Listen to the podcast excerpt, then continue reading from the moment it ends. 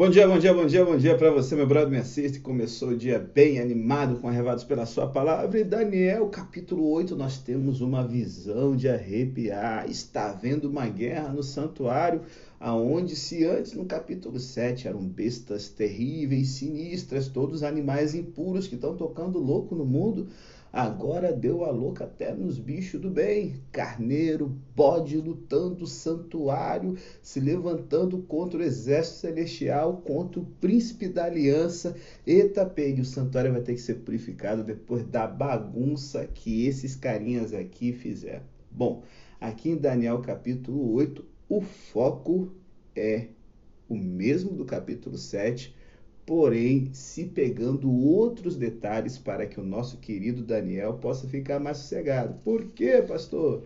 Se lembra do capítulo 7? Quando a visão termina, Daniel está muito espantado, seu semblante está transtornado, mas ele está guardando as coisas no coração, está buscando aí explorar mais da Bíblia, mais da comunhão dele com Deus para poder chegar à resposta certa. Beleza? E por que, que ele ficou tão boladão assim, pastor? Gente, pensa comigo. Ele viu, lembra lá da visão de Nabucodonosor? O reino de Deus vence no final. O filho do homem vindo nas nuvens dos céus. Só que o templo e a cidade santa estão em ruínas. E ele sabia que haveria uma restauração disso tudo para quê? Para ser destruído de novo. Então, por isso que Daniel está aqui assim, preocupadíssimo. E, gente, o foco aqui é no santuário, é na adoração. Por quê? Todas essas figuras de imagem e a linguagem hebraica que aparece aqui em Daniel capítulo 8 remetem todas elas ao ritual do santuário que nós encontramos no livro de Levítico e a presença de um bode e um carneiro lutando e um santuário ter de ser purificado Dom doce para que adivinhar? Ah, meu irmão, é Levítico 16 que fala do ritual do dia da expiação. Que, o que, que era que acontecia, pastor? Fica com isso na mente para você entender o texto. Durante o ano inteiro, todos os vacilos e os pecados do povo de Israel eram transferidos do pecador para o sacrifício. O sacrifício simbolizava de que Deus ia providenciar o cordeiro, ia providenciar o pagamento daqueles pecados. Beleza? Ligado nisso aí? Então, no momento que o cordeirinho era morto, ele era o bode expiatório, né? Entre aspas. O que que ele era? Ele era o ser que recebia os pecados, certo? E agora esses pecados eles eram transferidos para o santuário. Tipo, você tem uma dívida, essa dívida é transferida agora de você que não tem como pagar para a casa de Deus, para o santuário, para o lugar onde está a presença dele, que tem como arcar com os custos. E aí, durante todo o ano, os pecados de geral eram acumulados na casa de Deus. Por quê? O sacrifício principal não havia aparecido ainda, o sacrifício definitivo do Filho do Homem, do Messias que ia esmagar a cabeça da serpente. Então era como se Deus, sabe, comprasse dívidas, dizendo: olha, vai chegar o dia que eu vou quitar de geral, vem passando, traz para mim. Então essas dívidas eram transferidas para o santuário. Porém, nosso Deus, ele é um Deus que né, não é irresponsável, toca o louco que quiser, depois né, não vai acontecer nada, vai dar nada, vai na paz. Não.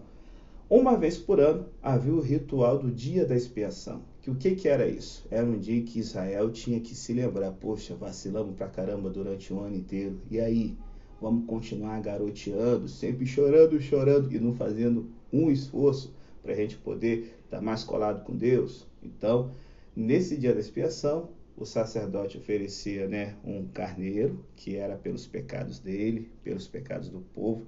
Ninguém entrava na presença de Deus sem o sacrifício de um animal, sem o sangue, sem ter os seus pecados transferidos para o cordeirinho, para o carneiro, para o bode, que às vezes era sacrificado, havia um sacrificado, outro não, que é um símbolo do que? A gente não pode entrar pela nossa própria obra na presença de Deus, galera. Então, depois que isso acontecia, o sacerdote, uma vez por ano, tinha permissão de entrar, e era nesse dia, no Santo dos Santos, e diante da tampa da arca da aliança ele jogava o sangue do sacrifício, simbolizando o quê? Que aqueles pecados transferidos, certo? Que Deus disse, eu garanto que eu vou achar a solução para eles, vocês não conseguiram.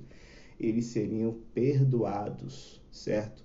pelo sangue de Jesus. O sangue, o sacrifício feito de uma vez por todas, o qual a gente não precisa sacrificar nada de novo pelos nossos pecados. Ele já garantiu o perdão. Então, esses pecados ali que o pecador sincero havia se arrependido e arrependimento traz transformação de vida. Fica ligado. Está arrependido e é o mesmo carniça fazendo o mesmo vacilo que disse que se arrependeu? Tem alguma coisa errada aí, parceirinho. Então, esses pecados, pá, perdoados, limpos de uma vez por todas. Vamos embora, levados, né? Já foi. Vamos, vamos zerar, vamos zerar a conta de geral. Só que havia pecados de pessoas que só fizeram para forma, que não se arrependeram, de ver... não foram transformadas. Aquilo ali era uma conversa. Esses pecados não podiam ficar no santuário. Eles eram, desses hipócritas, eles eram então trazidos dois bodes. Um sorteado para sacrifício para o Senhor, o outro sorteado para Azazel. O para o sacrifício era o perdão definitivo. E o para Azazel, os pecados então eram transferidos para ele, os pecados do santuário, tá certo? Lembrando o seguinte, tem gente hipócrita aqui que está bancando o povo santo, mas está vacilando. Vamos retirar isso aqui, que o santuário de Deus é coisa séria, não é para hipócrita, beleza? E todo pecado tem uma origem. E a gente sabe que a origem é o diabo. Azazel até era o nome de um espírito maligno do deserto. E esse bode não era morto para espiar o pecado de ninguém. Ele era solto no deserto para levar o pecado da galera para longe. Bom, gente, estou tentando resumir ao máximo o que está acontecendo no dia da expiação para você entender por que, que é esse o pano de fundo de purificação do santuário e os bichos tocando louco. Essas imagens de chifres dominam a imagem, a paisagem aqui profética. Você tem um carneiro com dois chifres grandes, um maior que o outro, e a própria profecia já interpreta lá no verso 20. São os reis da Média e da Pérsia, certo? Os medos são o atual povo curdo e os persas é o atual povo iraniano. Eles se juntaram para vencer a Babilônia, dominar o mundo. E por que, que eles têm a ver aqui com o santuário, pastor Felipe? Simples foi debaixo do rei Ciro Persa que foi liberado, autorizado a reconstrução do templo de Deus, que era o lugar onde o sacrifício acontecia, onde o perdão do pecado era dado e aonde o dia do Yom Kippur era realizado uma vez por ano. Então, os reis persas aí começam bem, assumindo aí povo de Deus, na, o Deus vivo, vamos lá, sacrifica por mim também, esquece não e tal. E aí, eles têm símbolos de poder, né? O chifre maior que o, que o, o outro é os persas, que era a principal parceria aí na parada toda. E aí você tem agora um bode que vem a toda velocidade, com um chifrão grandão, pá, vai, mata o carneiro. Quem é esse vagabundo? É o verso 21 do Giz, é o rei da Grécia, é o reino da Grécia entrando em cena. É o leopardo com quatro cabeças e asas, é a estátua ali, o bronze. E esse rei da Grécia, certo? Ele tinha um chifre bem grande que serve para derrubar todo mundo tá na frente, mas esse chifre é quebrado. A profecia mesmo já diz. É um dos reis que seria muito forte e poderoso, mas ele ia morrer do nada e no lugar dele iam aparecer quatro reinos. Assim como o animal o leopardo tem quatro cabeças, certo? Imagina quatro cabeças no corpo só. É um povo dividido esses quatro reinos começaram a ficar lutando um contra o outro, tocando louco entre si. E nesse louco todo que eles tocaram, a gente vai ver lá no capítulo 11 de Daniel, um rei deles, Antíoco Epifânio, ele vai contaminar o templo de Jerusalém e vai perseguir os judeus. Mas ele não é o foco nesse capítulo hoje aqui. Beleza? Por quê? A Bíblia fala aqui duas coisinhas que a gente tem que ficar ligado. Beleza? Primeiro, a Bíblia fala que no fim do reinado do povo do bode se levantaria um outro rei, feroz de cara, que ia tocar o louco, que ia fazer uma destruição violenta, que ia perseguir o povo santo. Em Daniel capítulo 7, a gente viu que depois do leopardo apareceu um animal feliz, terrível, sinistro, que persegue o povo santo, que se levanta contra Deus ali e um dos chifres ali pequenininho que aparece falando blasfêmia, arrogância, tudo, oh, o nosso amiguinho, o menino chifre pequeno aparece aqui de novo na história, rapaz. e aí ele aparece ali na humildade. Alguns vão dizer, ah, mas ele sai dos gregos, pastor, porque a minha tradução fala que saiu de um dos chifres. Não, no verso 9 no hebraico diz: E o chifre pequenininho surgiu de um dos ventos um dos pontos cardeais, fora daquela parada, o bode e o carneiro ali lutando, e depois que terminou a treta, os quatro chifres brigando, esse pequenininho surge do nada, e ele vem ali na malícia, vem na humildade, vai levando geral, indo em direção ao sul, Roma vencendo o Império Cartaginês, em direção ao oeste, Roma vencendo esses quatro reinos gregos que ficaram separados, em direção à Terra Gloriosa, que é quando o general Pompeu invade a Judéia, lá pelo ano 63, 66 antes de Cristo. Então Roma aparece na parada. E assim como Roma, lá no capítulo 7 do Império Romano, os impérios sucessores trouxeram muita perturbação para o povo de Deus, para a doutrina, a gente vê que esses chifres aqui, eles vão crescendo em preeminência e eles vão buscando, sabe, destruir o povo de Deus, destruir o santuário, que é o lugar de adoração, que vai ser ridicularizado e destruído. E nesse momento que parece tudo acabou, a gente vê a profecia dizendo que o santuário não será a última palavra sobre ele, a do chifre pequeno, mas ele está sendo preparado para restauração e para ressurreição.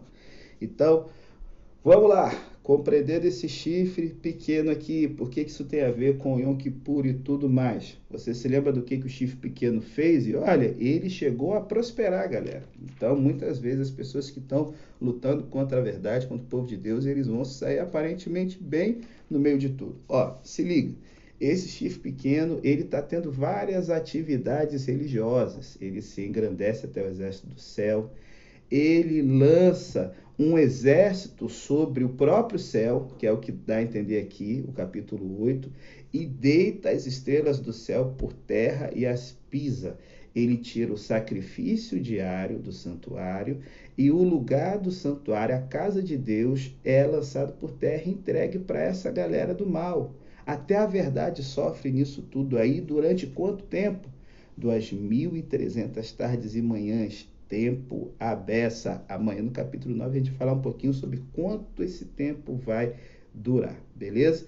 Mas eu queria que você se ligasse: 2.300 tardes e manhãs, 30 dias tem um mês, dá 42 meses, 3 anos e meio, os mesmos 3 anos e meio do capítulo 7, mas amanhã a gente entra mais nessa detalhe, nesse detalhe de tempo. Mas o que eu queria que você pegasse aqui?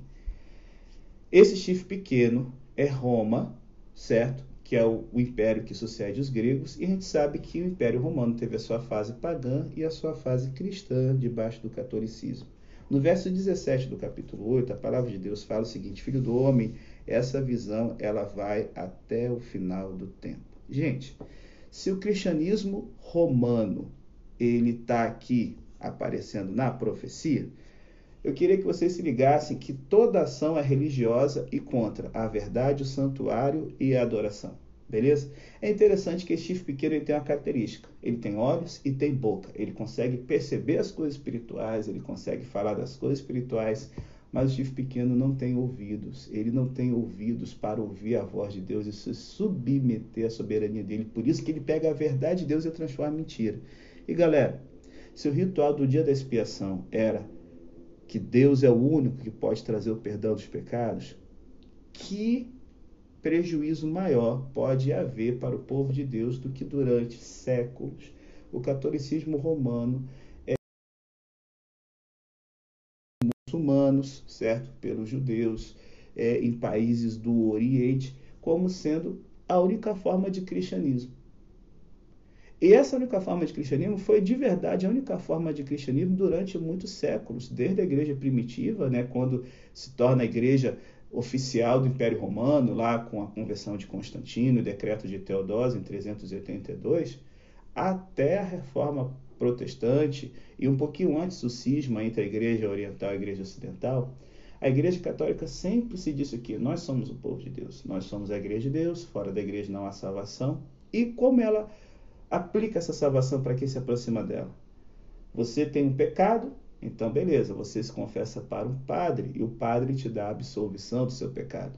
Nessa absolvição do seu pecado, você tem que fazer uma penitência. Pode ser orar Pai Nosso, Ave Maria, várias coisas, de várias vezes, várias formas, ou fazer boas ações, ou pagar uma indulgência, para você ter aí a expiação definitiva. Nesse momento, o seu santo padroeiro vai estar te dando uma força, intercedendo por você no céu, porque Jesus, ele é um juiz, que é um juiz meio assim durão, e graças a Deus temos a Virgem Maria para poder nos dar uma forcinha. E aqui na terra a igreja ela vai garantir a salvação através dos sacramentos, que são sete. O matrimônio faz parte deles, certo? E você tem é, a participação da Eucaristia na missa, que na hora que o padre levanta o pãozinho se torna no corpo verdadeiro de Jesus. Jesus é sacrificado constantemente, novamente, em cada missa católica, quando o pão se torna no corpo de verdade de Cristo. Gente, e aí a igreja ela pode dizer o que é certo e errado, porque na tradição católica você tem três fontes para você saber qual é a verdade de Deus: a Bíblia, a liderança eclesiástica da igreja, o magistério, certo? O que que o Papa, o que que os cardeais, o que que os santos padres dizem, e a tradição, como os cristãos têm feito isso desde sempre. O que é a verdade? Não é o que a Bíblia diz, é o que os seres humanos ou a prática de sempre diz. Como é que o pecado é perdoado? Através das boas obras dos seres humanos, sejam os que estão no céu, certo? E agora os bons santos de Deus, do povo de Deus, eles estão a serviço do catolicismo.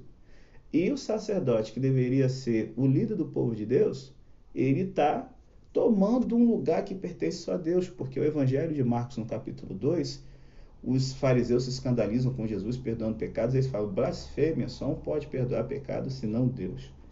Gente, o grande perigo e problema do catolicismo aqui na profecia bíblica, e se liga, verso 17, esse problema vai durar até o tempo do fim, é que o catolicismo ele obscurece o serviço de Cristo por nós no santuário celestial, oferecendo uma alternativa falsa de santidade, uma alternativa falsa de salvação e uma alternativa falsa de adoração. E durante toda a história, quem se levantou contra o papado, contra a tradição católica, contra a igreja católica, isso, gente, história há pouco tempo, até 1800 aí, a galera era presa, era torturada, ia para a fogueira, era perseguida. Você tem cruzadas, você tem inquisição, você tem extermínio de povos nativos em nome da fé. O que que durante esse tempo todo o chifre pequeno fez? Tocou o louco, tocou o terror em nome de Deus. Por isso o santuário tem que ser purificado, ele tem que ser restaurado. No momento que o santuário é purificado, Deus fala o seguinte: olha, houve uma galera aí dizendo que tá fazendo as coisas em meu nome, mas não é verdade. Assim como no dia da expiação, os pecados verdadeiramente perdoados, beleza, fica tranquilo em paz, mais um ano de vida e o pecado dos hipócritas era retirado e levado para o deserto, Deus está dizendo que vai chegar um dia em que as pessoas vão ter a plena convicção sobre como é o plano da salvação unicamente em Cristo, sobre qual é a verdade verdadeira sobre a adoração, não guardar domingos e festas, mas o sábado, não se ajoelhar diante de uma imagem, mas se lembrar que Deus não pode ser colocado numa caixinha de imagens de escultura. E por fim, a gente tem a certeza que de que o povo de Deus vai parar de padecer na mão de alguém que se diz ser Deus. Então a gente vai perceber mais na frente nos outros capítulos, mas o capítulo 8 nos dá uma promessa. Deus, ele está fazendo a obra dele, que é um julgamento. Assim como no capítulo 7 é o julgamento que tira o poder do chifre pequeno, no capítulo 8, a restauração do santuário. O termo hebraico é tornar justo o santuário. É chegar e dizer: olha, esse chifre pequeno nunca me representou. E Jesus está voltando, gente. Aqui nós temos o juízo investigativo. Os anjos vão vir buscar geral. Deus sabe todas as coisas, mas eles têm que saber quem que eles vão levar. O juízo investigativo é Deus dizer o seguinte: olha, esse papa aqui disse que fazia as coisas em meu nome, mas ele errado. Essa mulher aqui foi queimada na fogueira, mas ela nunca foi uma herege. Ela estava fazendo parte do meu povo verdadeiro que o chifre pequeno perseguiu. No santuário celestial agora, quando começa o juízo investigativo, as coisas são colocadas no seu devido lugar. O justo é chamado de justo, mesmo tendo sido chamado de ímpio nessa terra. E o ímpio é chamado de ímpio, mesmo tendo sido chamado de santo aqui nessa terra. Sacou? É isso que o capítulo 8 quer dizer para o nosso querido Daniel. Vai levar muitos dias para se cumprir, espera. Mas por mais que pareça que a obra de Deus está perdendo, se liga, mesmo no julgamento, Deus está sempre salvando, sempre restaurando, sempre ressuscitando. E Deus não está apenas restaurando lugares de adoração, não, gente. Mas os templos do Espírito Santo, os santuários santos que foram pisoteados pelos bárbaros e suas portas, você e eu. E para que isso aconteça, e conhecereis a verdade, e a verdade os libertará. A santificação buscai, sem qual ninguém verá o Senhor. Guarda as suas palavras do meu coração para não pecar contra ti. Leia a Bíblia, ore, cole com Jesus e ele vai te abençoar profundamente. Pensa nisso e até amanhã, se Deus quiser.